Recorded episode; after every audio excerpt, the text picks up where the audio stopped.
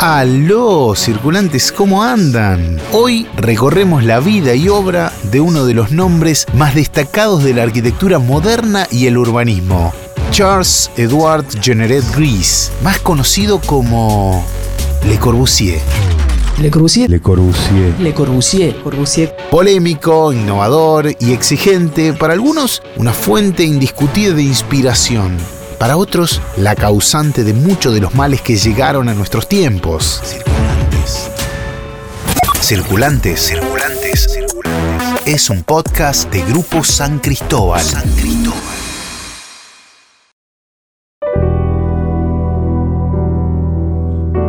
Le Corbusier fue nombrado varias veces en Circulantes, sobre todo en el inicio de esta temporada cuando repasamos la vida de James Jacobs y las opiniones que genera su figura son bien variadas.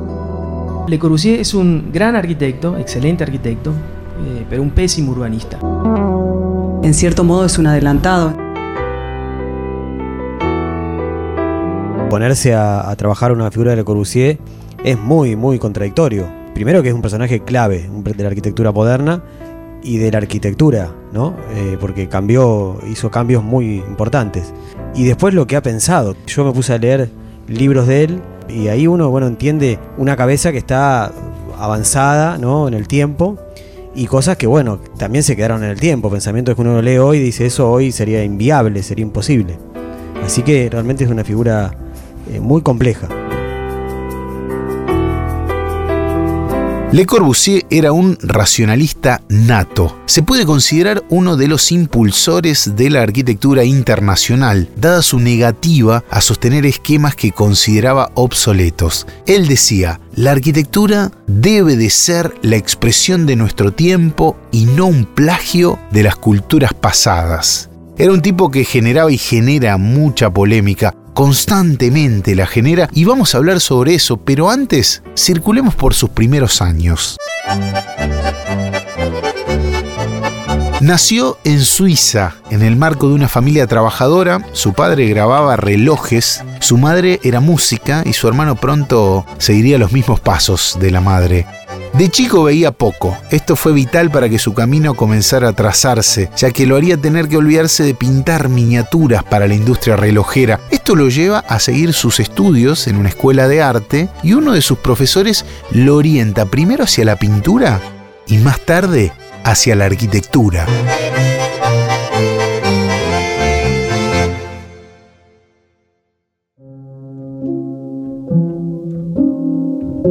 Nuestro personaje fue creciendo y perfeccionando tanto su técnica como su observación de las distintas edificaciones del mundo. ¿Por qué? Porque viajó, viajó pero muchísimo. Y cuando llegó al Partenón griego, se enamoró del clasicismo y de sus formas. Sus viajes lo formaron, lo dotaron de amigos, de maestros con quienes trabajaría y de ahí adoptaría nuevas técnicas como la del uso del hormigón armado. Ya para la primera década del siglo XX, había comenzado a construir algunas casas y tenía desarrollado un concepto muy fuerte sobre la arquitectura racionalista, un clasicismo que quería incorporar en lo moderno.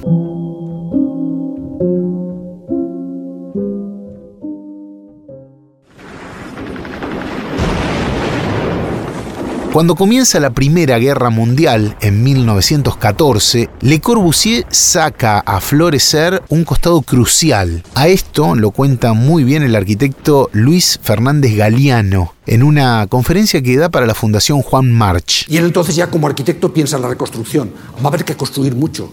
Las guerras están destruyendo muchas cosas. E inventa un sistema para reconstruir el mundo. Lo llama el sistema dominó que es un juego de palabras. Por un lado viene de domus, casa en latín, y por otro dominó, porque tiene la fichita que él había dibujado, tiene como seis puntitos que son los seis pilares. Por primera vez, Le Corbusier reduce la arquitectura a nada más que un forjado y nada más que un pilar. Entre los forjados y los pilares no hay articulación ninguna. Simplemente la arquitectura se reduce a su mínima expresión. Pero ojo, como soporte de otro tipo de cerramientos. Ustedes ven el dominó y dicen, claro, él luego decía, aquí inventé la nueva arquitectura. la arquitectura desnuda, la arquitectura reducida a sus principios. Pero él cuando propone las casas dominó, las propone, como ven aquí, con un cerramiento al final que tiene este aire de clasicismo depurado, que fue su primera propuesta de vivienda barata para reconstruir la Europa devastada. Tengamos en cuenta que su visión de la arquitectura defendía el uso de las construcciones estandarizadas para acelerar el proceso de urbanización. Él creía que los detalles y las ornamentaciones ya no iban con la lógica y la velocidad de aquellos tiempos.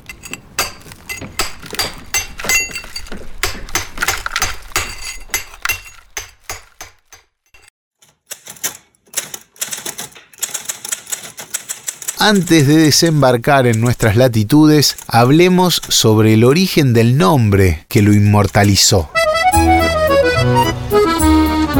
Nos contó Juan Manuel Royce, arquitecto y docente de la Universidad Nacional de Rosario, que en 1920 creó una revista de divulgación en la que empieza a afirmar con el seudónimo de Le Corbusier. Le Corbusier usó la polémica es como un argumento eh, de discusión teórica, pero también publicidad. Eh, incluso cambiando el nombre, Le, Corbusier es el seudónimo del el polemista, digamos, cuando él escribe sus textos, este, que eran textos muy... Este, muy punzantes, él empieza a ser conocido en el círculo, digamos, él no era, primero que no era francés, y segundo que no era burgués, este, parisino, y él empieza a ser conocido. Y no es arquitecto. Y no era, bueno, es, no, estudió. Claro, no estudió arquitectura. En una universidad, claro, no tiene el título. Tutor, Tuvo un tutor en su pueblo perdido en la montaña de Suiza y, por supuesto, no era urbanista. Imagínate que si no era arquitecto, menos iba a ser urbanista. Bueno, la polémica él la usó como una manera de hacerse conocido y hacerse pisar eh, el pie en París y por eso él es Le Corbusier, no Jeanneret.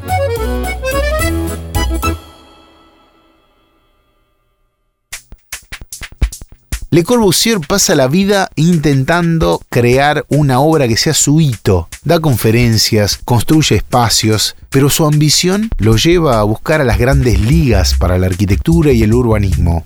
Los gobiernos. Le Corbusier era muy inteligente porque Le Corbusier quería hacer edificios. Él quería transformar las ciudades para hacer sus edificios. Este, así que mm, es un poco como están pensadas las grandes oficinas de hoy que tienen su oficina de planeamiento adentro, porque la oficina de planeamiento consiguen los grandes clientes institucionales o políticos para que después la misma oficina haga los edificios.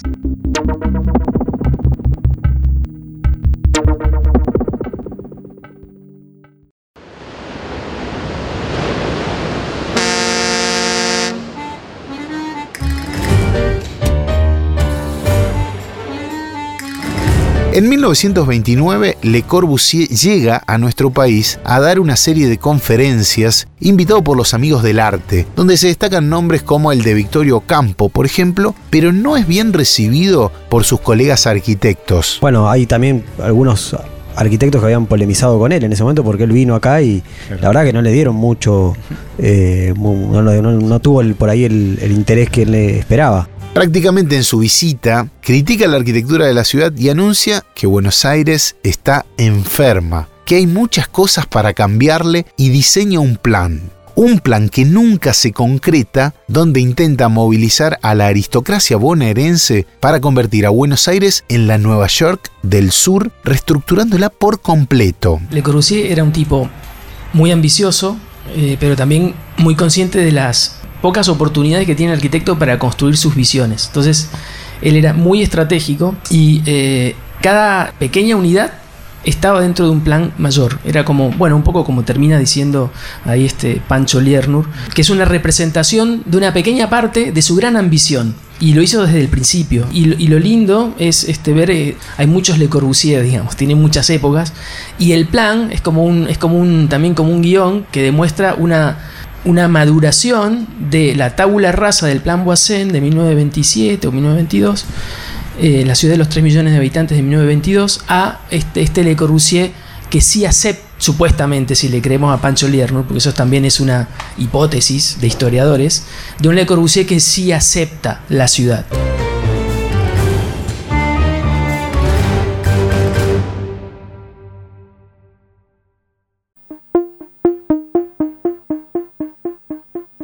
Le Corbusier es un gran arquitecto, excelente arquitecto, eh, pero un pésimo urbanista.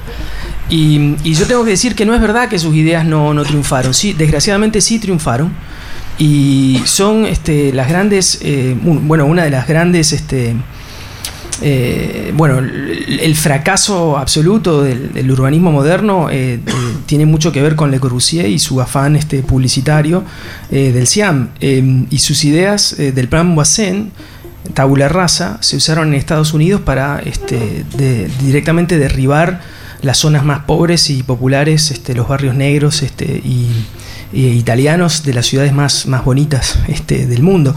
Y ah, el plan Boisen tiraba, em, tiraba, erradicaba por completo este, eh, eh, Le Marais, que es este, la zona, lo que quedó del París este, medieval que no tiró sea, Le Corbusier quería tirar más que Haussmann. Este, y mm, en el plan de Buenos Aires hay una, hay una parte en que Chepiurka es muy bueno porque habla de la parte blanca, pero no habla de la parte roja. Y la parte roja era que había que demoler todo San Telmo y toda la boca. Este, así que se, han usado eh, estas ideas. Este, ¿Por qué? Y, ahí ya termino como mi polémica del día. El, el gran enemigo de Le Corbusier es la calle. Porque en la calle pasan cosas este, que Les Corbusier no quería que pasaran. Este, y bueno, no, lo estoy diciendo yo, lo, han dicho bueno, Jane Jacobs, este, gran, gran este, crítica del urbanismo moderno y de la planificación norteamericana que se hizo en base a esas ideas.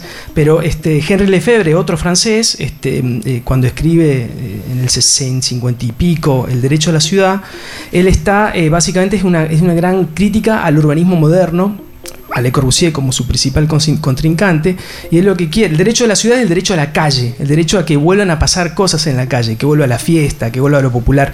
Todas esas cosas que Le Corbusier quería que nosotros miráramos desde arriba y desde lejos. Eh, no hay calles en las, en las en las, en las ciudades, en la imaginación urbana de Le Corbusier. eso me parece, eh, bueno, nada, un excelente arquitecto, pero un pésimo urbanista.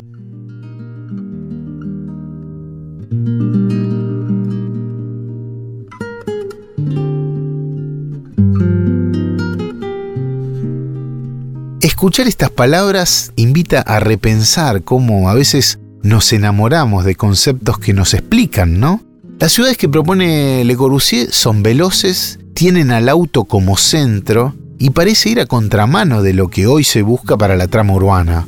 Esto nos comenta la arquitecta María Ruiz. Creo que los análisis taxativos por ahí nos llevan a, eh, dejar algunas aristas por fuera. Creo que eh, el contexto de, en el cual se desenvuelve en, sus comienzos eh, de siglo y en realidad en esta sociedad cambiante de principios de siglo con la máquina como epicentro, realmente eh, daba ciertas, este, de algún modo, argumentaciones que, que tienen que ver con ese momento, digamos. Si leemos el plan, aparece como un recipiente inadecuado a la ciudad cuando en realidad hoy en día está más claro que nunca que los espacios más vitales son las calles, los lugares de encuentro, pero de alguna manera creo que eh, son pensamientos de un momento determinado en un contexto. Creo que los contextos hoy cambian, eh, parte de la planificación territorial de Buenos Aires hoy incorpora eh, en un capítulo la sustentabilidad, la ciudad sustentable, que en otro momento no hubiese podido darse.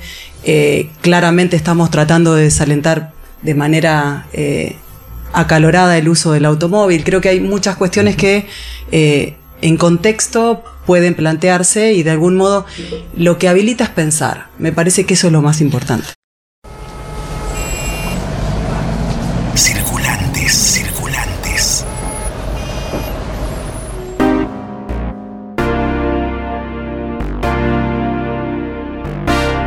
Antes de terminar este recorrido por la vida de Le Corbusier y su paso por Buenos Aires, me pregunto si quedó algo de su plan.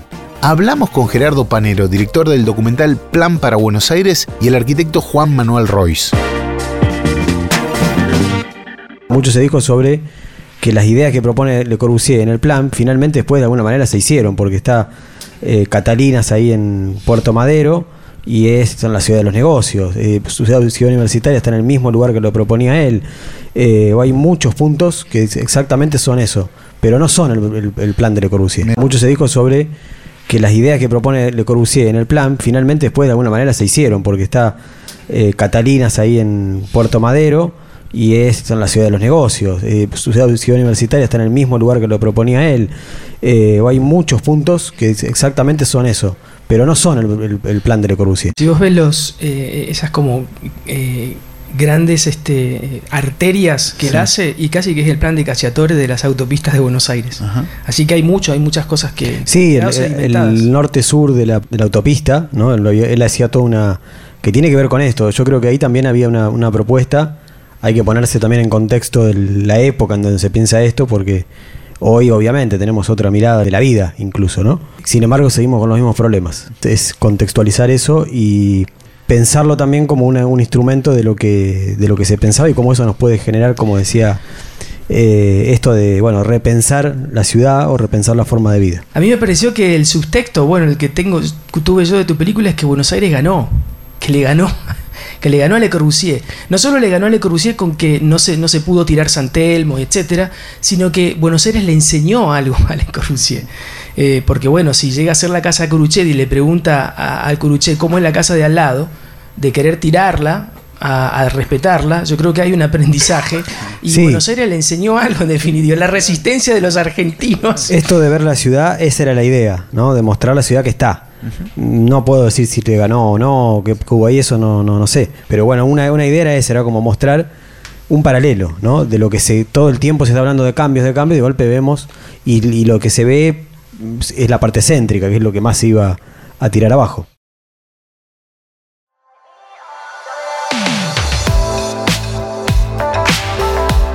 Le Corbusier no vuelve a realizar obras en Buenos Aires después de la construcción de la casa Curuchet, que diseña a distancia después del fracaso de su plan. Intentó varias veces consolidar sus planes, como rascacielos en Palermo y otras obras de tamaños magníficos, pero no pudo hacerlo. Le Corbusier un tipo que llegó a Nueva York y le dijo a los norteamericanos eh, que sus rascacielos eran demasiado chiquitos. Él quería hacer los rascacielos más grandes y más separados. Así que él, él tenía es- esa ambición, este, con- bueno, y, y dónde termina eh, eh, construyendo esa ambición, porque también no, no es cierto que no se construyó una ciudad siguiendo los eh, dictados de Le Corbusier. Le Corbusier construyó una ciudad que en es la India, Chandigarh. sí, sí. Es una ciudad completa con toda su infraestructura política, incluso porque es capital de Estado. Eh, y también se puede decir que Brasilia, Brasilia, claro, no es de él, una pero- hija directa, claro. porque Niemeyer, este, bueno, en realidad, este, eh, Lucio Costa es un, integrante del SIAM, etcétera, etcétera. Así que sí hay ejemplos este, concretos. Y bueno, y Chandigarh ahora es una ciudad hermosa, bueno, no sé si hermosa, pero es una ciudad. ¿Por qué? Porque la vida siempre le gana a estos sueños de orden eh, racionalista. Si te interesó la vida de este arquitecto, te vamos a dejar una serie de recomendaciones en la descripción de este episodio. Escribinos en las redes y contanos qué opinas de su visión y su trabajo. Nos encontrás como circulantes. Circulantes es un podcast de grupo San Cristóbal. En la producción general, Florencia Ferramondo. Guión, Alejandra Torres. Montaje y mezcla de sonido, Leandro Mancini. La comunicación y las redes sociales es de EB. En nuestro newsletter y en la web, Tatán Garabelli. Yo soy Fede Frichi y los espero en el próximo episodio de Circulantes con una charla imperdible junto a Chiqui González.